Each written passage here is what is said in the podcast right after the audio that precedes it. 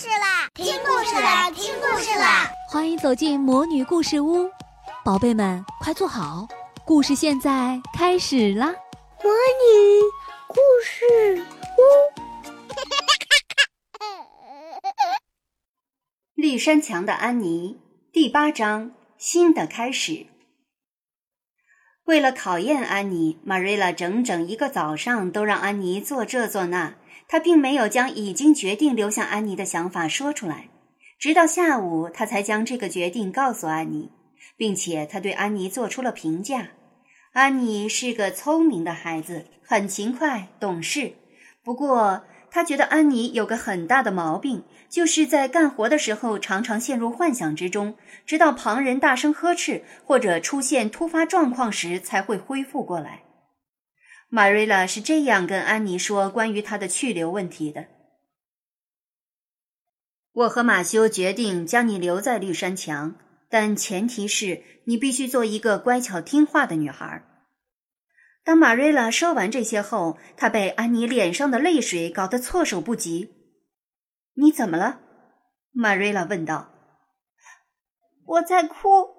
其实我也不明白为什么。”我我会哭，我觉得这是幸福的眼泪，真的，我会争取做到你们所希望的那种女孩。虽然有些困难，但是我会尽力的，因为托马斯太太以前常说我坏透了。我想你是太兴奋了，安妮，你坐到那边的椅子上去，调整好心情。看来你的哭和笑实在是太容易了。你放心，你可以安心的留在这里，我们会非常公平的对待你。现在你去起居室把脚擦干净，别让苍蝇飞了进去。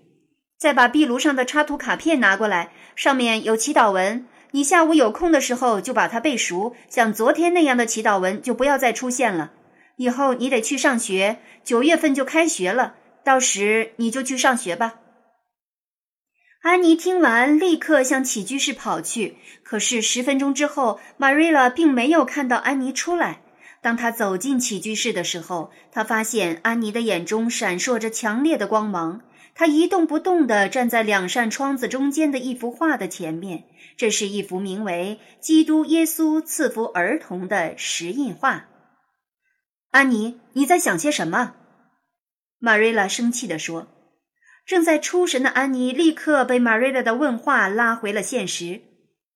安妮。当我让你做什么的时候，请你马上去做，而不是灵魂出窍。请你记住这一点。现在，请你带上卡片到厨房，坐到墙角那边去背诵祈祷文。安妮非常听话的照做了，并且说了句：“这祈祷文写的真美，我很喜欢。以前我在主日学校听校长念过它，但是他的声音很粗，而且很低沉。我并不喜欢这样的嗓音念这么美丽的祈祷文。”我常常能从中听出忧伤的味道来。我想他一定是把念祈祷文当成了很讨厌的任务来完成。虽然祈祷文不是诗，但是它的意境很像诗。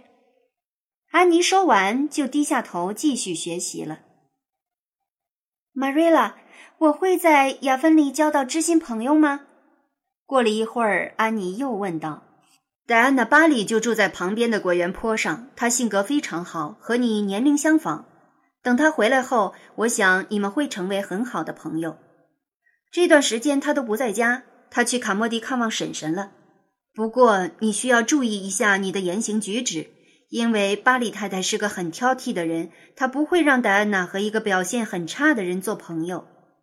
安妮很认真的点点头。此刻，她觉得她的梦想就要完成了。亲爱的小宝贝们，今天的故事就讲到这儿了。想听更多的好故事，欢迎你在微信公众号上搜索“魔女故事屋”，加关注来和我们做朋友。这里有更多的好故事等着你哦。我们下期再见。